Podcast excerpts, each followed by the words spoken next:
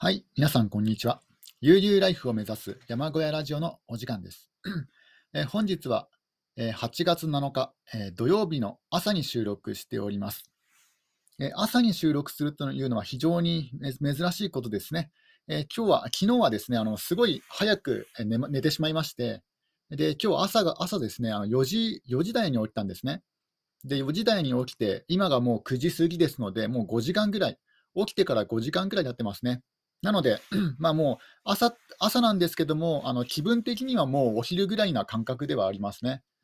えー、で、今現在、ちょっともう暑くなってきましたね。あの夜夜というか朝方はもう窓閉め切っても、まあ、十分過ごせるぐらいの気温過ごせるぐらいの気温だったんですけども、まあ、山小屋で標高も高いですので、もうさすがに9時、いや、9時じゃないですね、あの7時ぐらいになると、もうあの暑いですね、暑くなってきます。えー、もう窓を全部全開にしても暑いですので、もうエアコン入れちゃってますね。山小屋のエアコンをエアコンを、え、入れて、えー、収録しているところです。で、あ、そうです。あの、昨日ですね、昨日お伝えし忘れた、えー、ことがありまして、そのララジオの配信中もなんか、なんか思い出せずにですね、ちょっとなかなか、えー、ね、あの、その内容に触れることができなかったんですけども、あの、自分の集落の、集落にですね、えー、また新たな、えー、新たな方が、新しい人がなんかどどうやら引っ越し、入居したような感じですね。あの車が止まっていて、で今まで空き家だったところに明かり電気がついてましたので、もう完全にあの人が住んでいるの住んでるのではないかなと、まあ、もしくはあの土曜日ですので、まあ、昨日昨日は金曜日の夜だったので、なので、ひょっとしたら別荘のように過ごしているのかもしれないですけども、ただ、あのー、別荘代わりにするにしては、まあ、結構周りの,、ね、あの木とか伐採していて、もう普通にあの住ま住まいとして使っているような感じではあるので、まあ、おそらくあの、あのなんだろう、2拠点生活ではなくて住んでるんじゃないかなと思います。あの 自分の山小屋から、えー、麓に下って、えー、里の方に降りていって、500メートルぐらいのところにでところにですね、あの一番近い民家があるんですけども、そこにあのおじいさんが1人住んでるんですね。まあ、住んでいるはずなんですけども、なんかこの前、夜夜というか、あの夕方通った時にですね、あの電気がついていなかったので、なんかちょっとね、なんかあったのかなと心配になったことがあったんですけども、まあ、あのおじいさんが1人ですね、まあ、いつもであったらそこに住んでいまして、そこから100メートルぐらい離れた、まあ、要はあの自分の山小屋から2番目に近いところが空き家だったんですけども、その空き家をですね、空き家をんなんか切り開いて、あのすごい藪に囲まれていて、もうなんか周りも木に囲まれていたし、もうすごいなんか長らく人が住んでいないようなところがあったんですけども、でそこにあの新しい方が、えー、引っ越しされて、えー、引っ越ししましたね。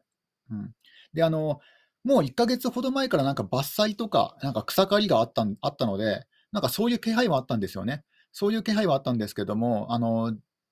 えー、つい昨日ですね、えー、夕方、えー、7時ぐらいですかね、7時ぐらいに帰宅、ん ?7 時ぐらいかな、ちょっと時間覚えてないんですけども、まあ、7時ぐらいに帰宅したときに、もう7時になるとこの辺、あこの辺でも、えー、ちょっと若干、えー、暗くなってきてますので、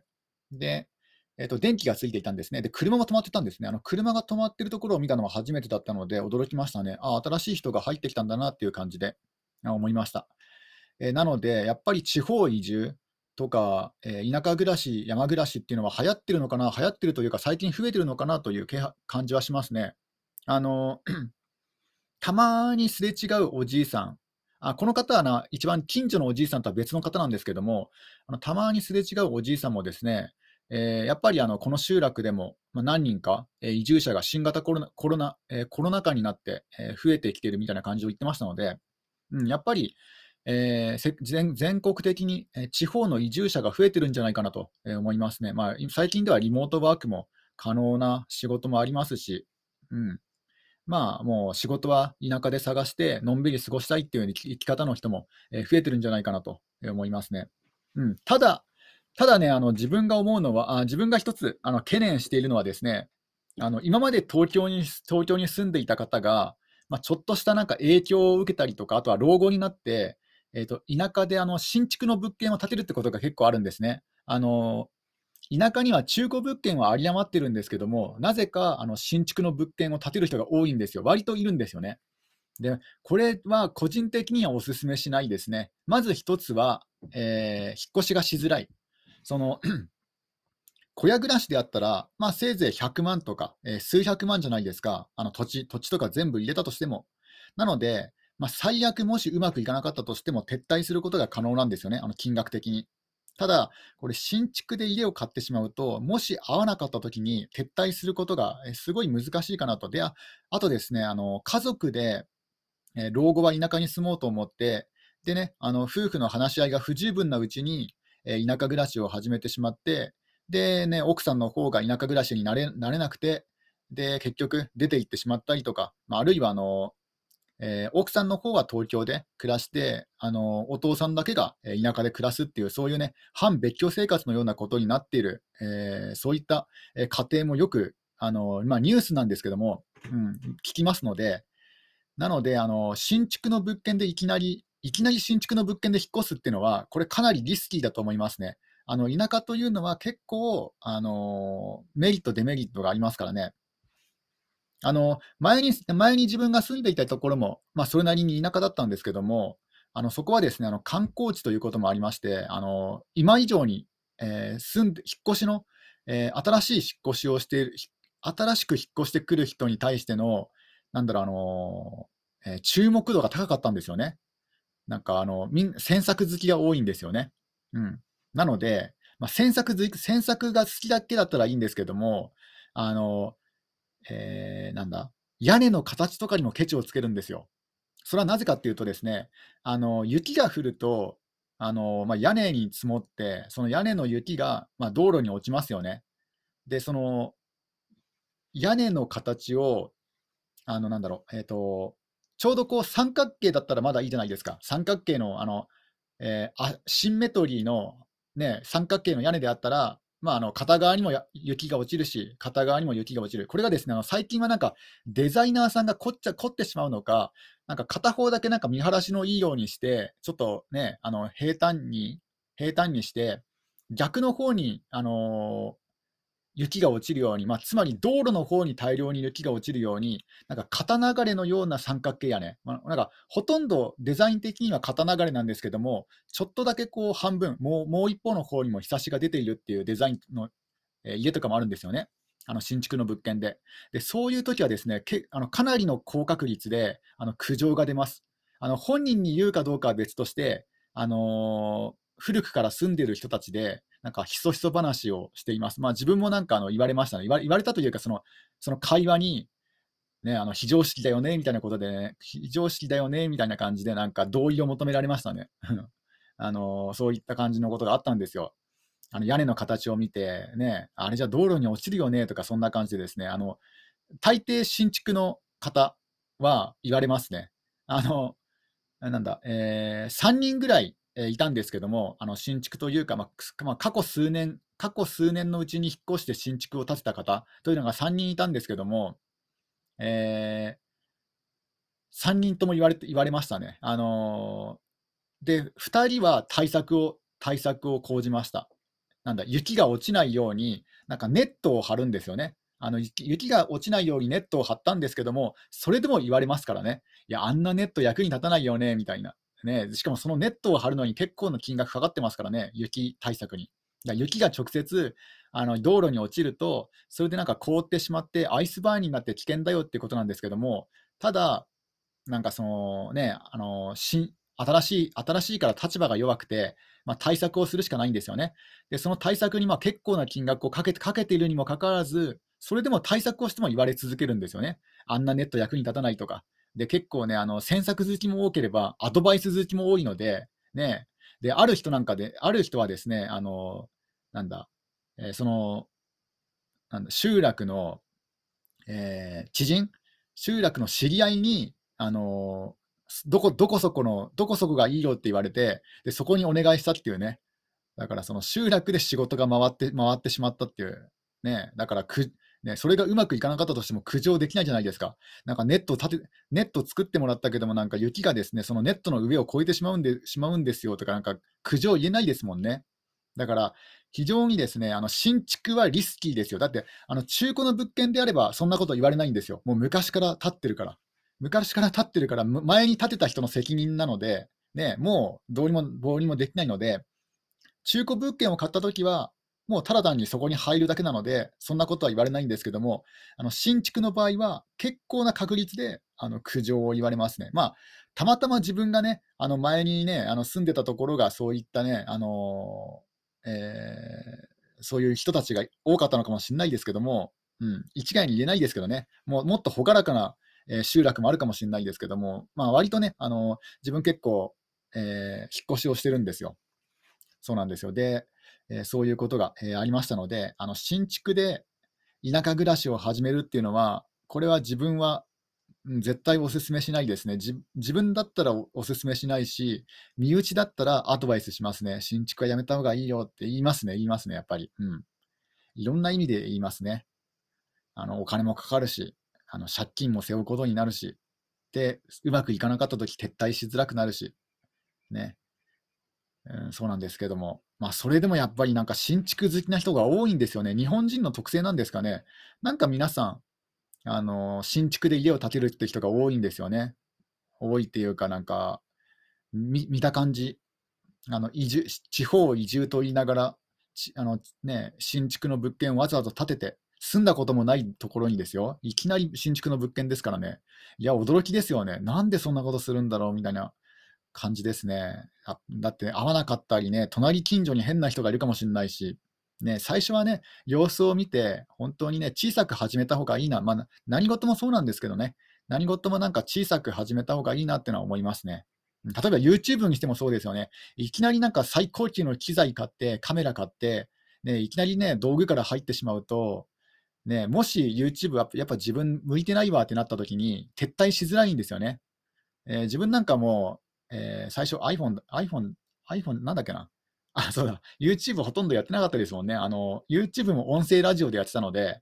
で、iPhone のボイスメモを使ったりとか、Mac にもともと入っているボイスメモを使ったりとかして、えー、やってましたね。まあ、ただ、ただ失敗したのはですね、あの、ライブカメラ、ライブカメラを買ったんですよ。あの、GoPro とは違うソニーの出してるカメラがあるんですけども、そのカメラは、結局あまり使わなかったかなと思いますね。あの自分は動画人間じゃなかったなと思いましたね。あの動画というのは編集に非常に時間がかかるのと、やっぱりあのカメラのように気軽に撮れないんですよね。あのデジカメであったらポケットに入れて、でなんか良さそうな景色があったらカシャって撮って、でまたしまい込めばいいじゃないですか。でもビデオカメラとなると、撮ってる間中ずっとビデオカメラ、まあ、手に持つか、まあ、あるいはバッグにつけるか、え帽子につけるかとかしないといけないんですけども、まあ、そうしてるとですね、うん、人がいない山山とかの登山とかだったらいいんですけども、なんかね、市街地とかだったら、ちょっとなんか、周りの注目、周りの人が気にするじゃないですか。うん、なので、なかなか使いづらい。で、取り外しづらい。っ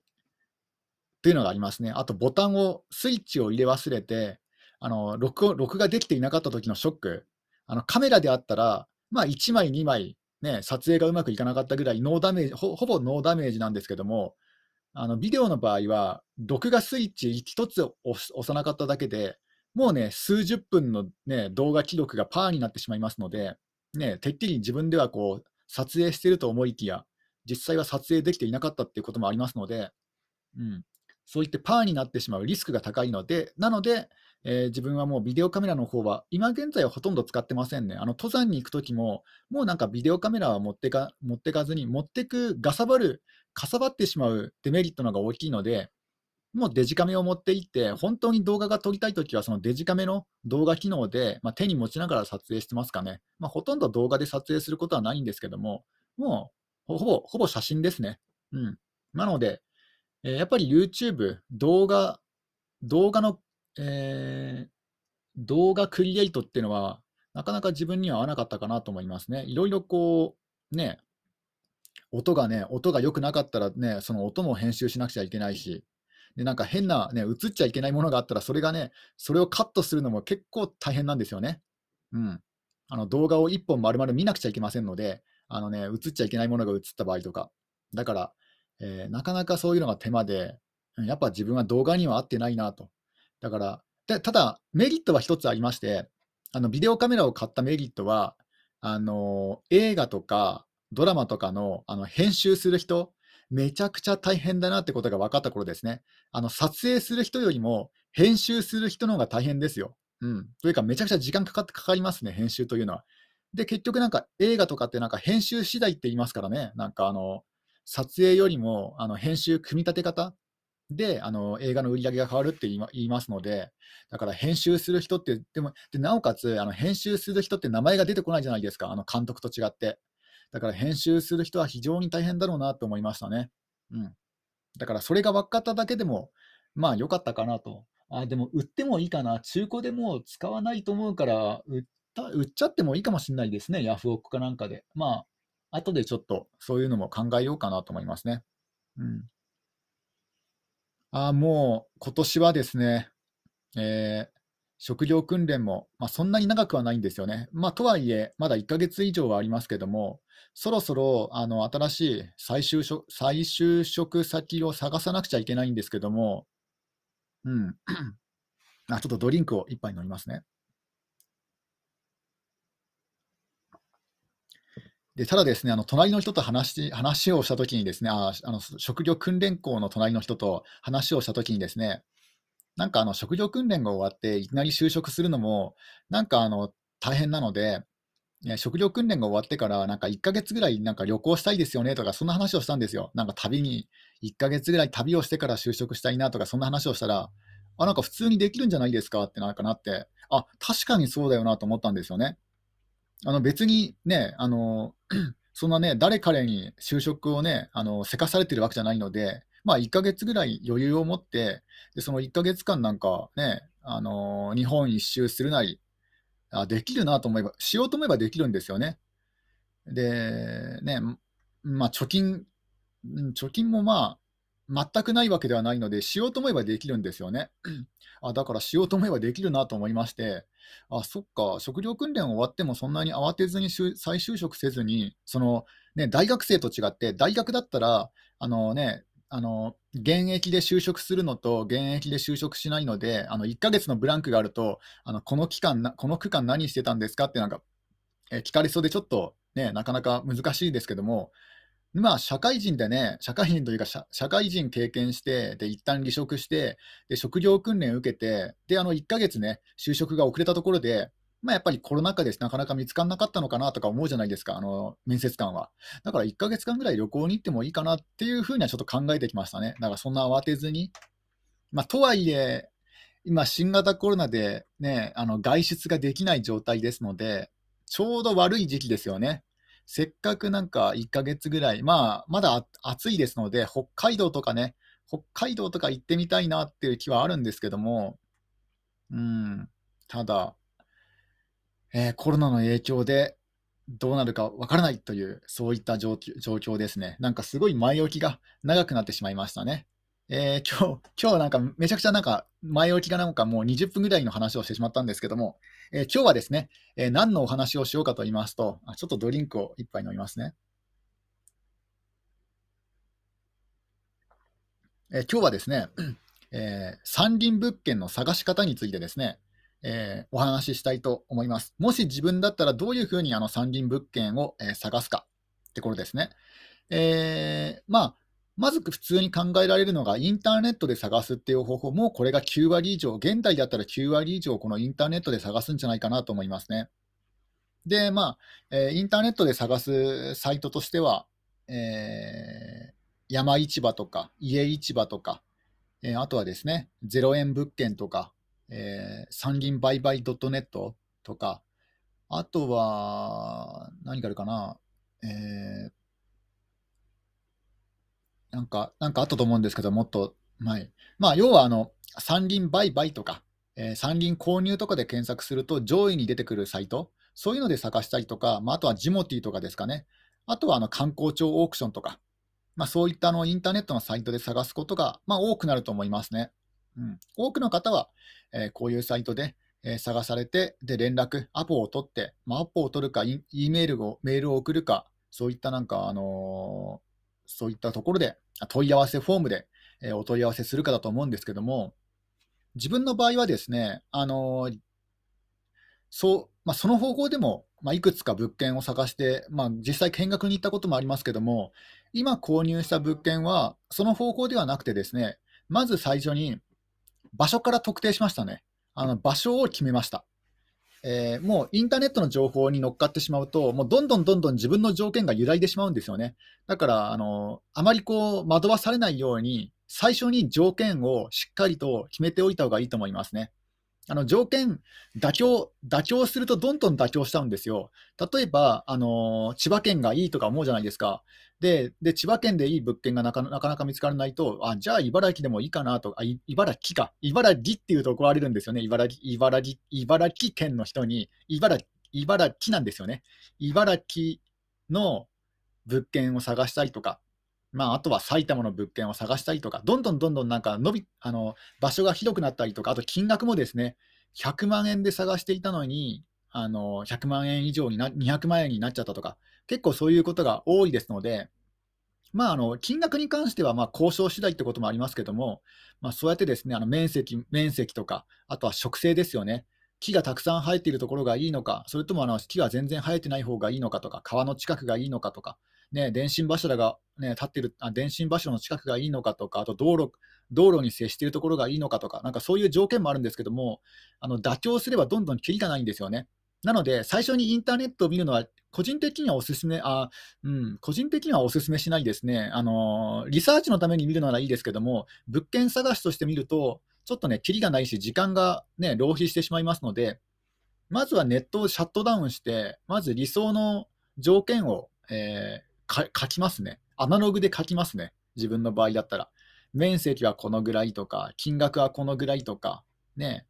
自分個人的に外せないのは、やっぱり道路ですね。あの接道してるかどうか。接道してるかどうかによって、あのその後の、えー、小屋作りがどれだけ楽になるかとか、結構ね、あの不便さとかもあ便利さに変わって、えー、便利さに関わってきますので、接道は大事ですね。あとは水の確保ですよね。水が確保できる物件なのかどうか。水道は大事ですね。電気、水道は大事ですね。あの携帯の電波、携帯の電波に関しては、あの自分はあのここはギリギリ電話がかけられるかかけられないかぐらいで、いやギリギリアウトですね。あのギリギリアウトの物件でしたね、ここは。ただ、あの後々あのフェムとセルといって、えー、大手携帯会社だったら無料で貸し出してもらえるんですけども、まあ、要は電波増幅装置ですね。あの小さな携帯基地局って感じです。まあ、これをあの、まあ、24時間あのずっと接続し接続しっぱなしなんですけども、まあ、1ヶ月の電気電気代もそんなにかからないということで、このフェムとセルであの携帯のつながりをやつながりやすくしてますね。うん、で、ネットは光回線、まあ、すぐ近くにというか物件の土地の中に、えー、電信柱が立ってますので、もうこれで電気とネットは、えー、いでありますね。もう電気あの電線の方にもなんか光回線が入ってるってことは最初に聞いてましたので、まあ、難なく、この辺は、えー、電気やネット工事は難なく、えー、行うことができましたね。でそういったなんか土地の条件をまず考えますね。で、どうしても妥協できないところですよね。で、うん、まあ、傾斜地か平坦地であったら、平坦地の方がいいんでいいんでしょうけども、まあ、ね、平坦と傾斜地は、ちょっとそこはちょっと妥協しましたけども、うん、ただ、そのぐらいですかね、自分が妥協したのは、あの傾斜地、あの平坦地がいいけども、まあ、値段の範囲内で購入するのは傾斜地だったということで、まあ、今の物件を選んだんですけども、まあ、あの土地が広いので、中にはこう平坦に近いところもあるので、まあ、それは良、うん、かったと思います。で、自分はですね、そういったいろんな条件をまず書いてみて、で、ね、あの場所、えー、何々県の、ね、このぐらいの地域がいいなとか、そういうことを考えて、ね、考えましたね、まずは。で、その地域の不動産屋さんの、えー、サイトを探します。あの普通に山林売買とかでは出てこ出てこないんですよね。その地域の、えー、例えば千葉県であったら、え千葉県成田市、え、不動産とか、そんな感じで、あのその地域の、え、不動産屋さんを、まあ、とりあえずね、あのいくつか当たってみて、であの不動産屋さんでも全く山林物件を扱っていないわけではなくて、まあね、あの山林物件いくつか扱っているところもあります。まあ、中には高いところもありますけども、まあ、そういうところをね、いくつかこうピックアップして、で連絡を取ったりとかして、で探していきましたね。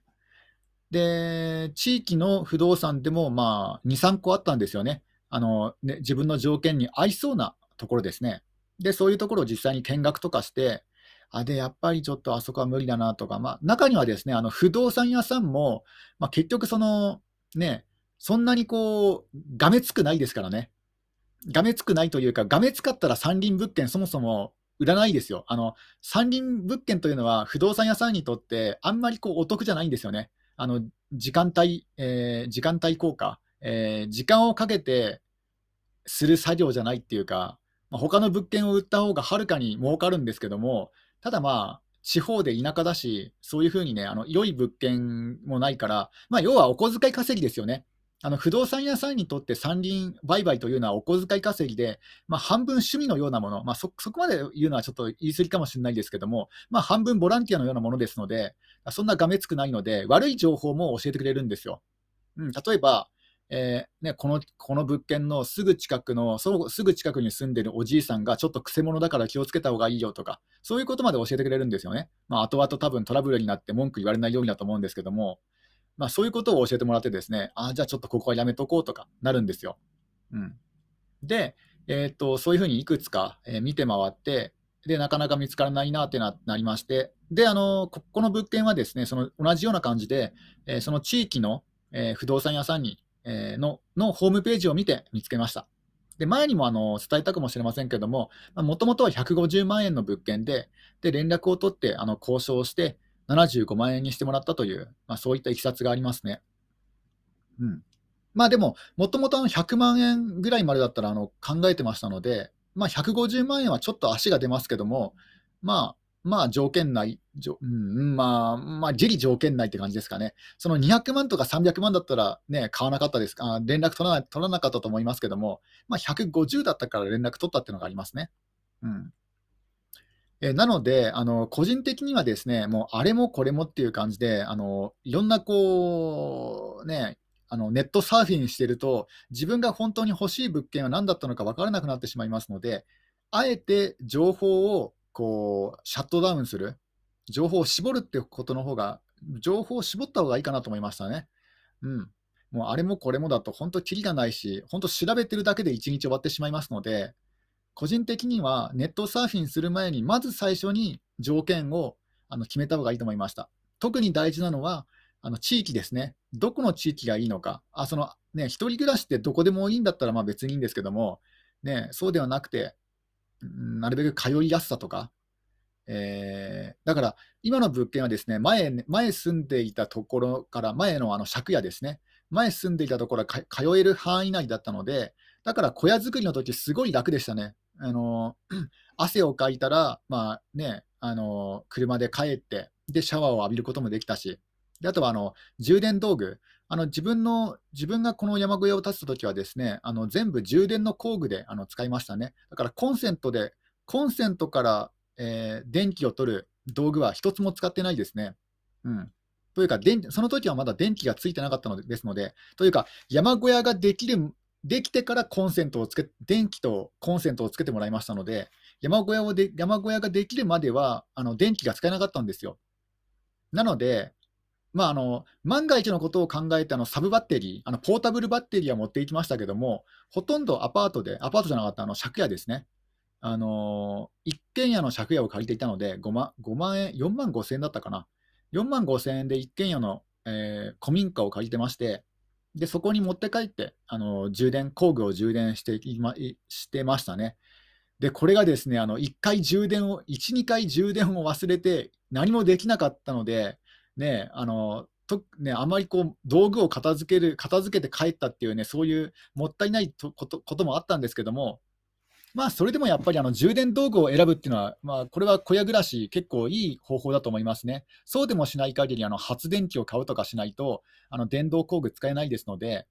あの充電式のバッテリー式の工具を揃い揃えるっていうのは、えー、いい方法だと思います。まあ、結構使い勝手がいいですからね。今なんかハイパワーの、バッテリー式でもハイパワーの道具っていうのは結構ありますので、だから、あの電の子、ノコギリもあれですよ、あの自分バッテリー式でやりましたからね。まあ、その自分が持ってるのはパワーが弱いので、あの 1x4、あ、2x4 を1枚切るのがやっとでしたね。なんかギリギリ 2x4 が切れるっていう、そういう工具で、えー、使いました。あ、もうこんな時間ですね。えー、それでは皆さん、今日も一日楽しんでいってください。終わり。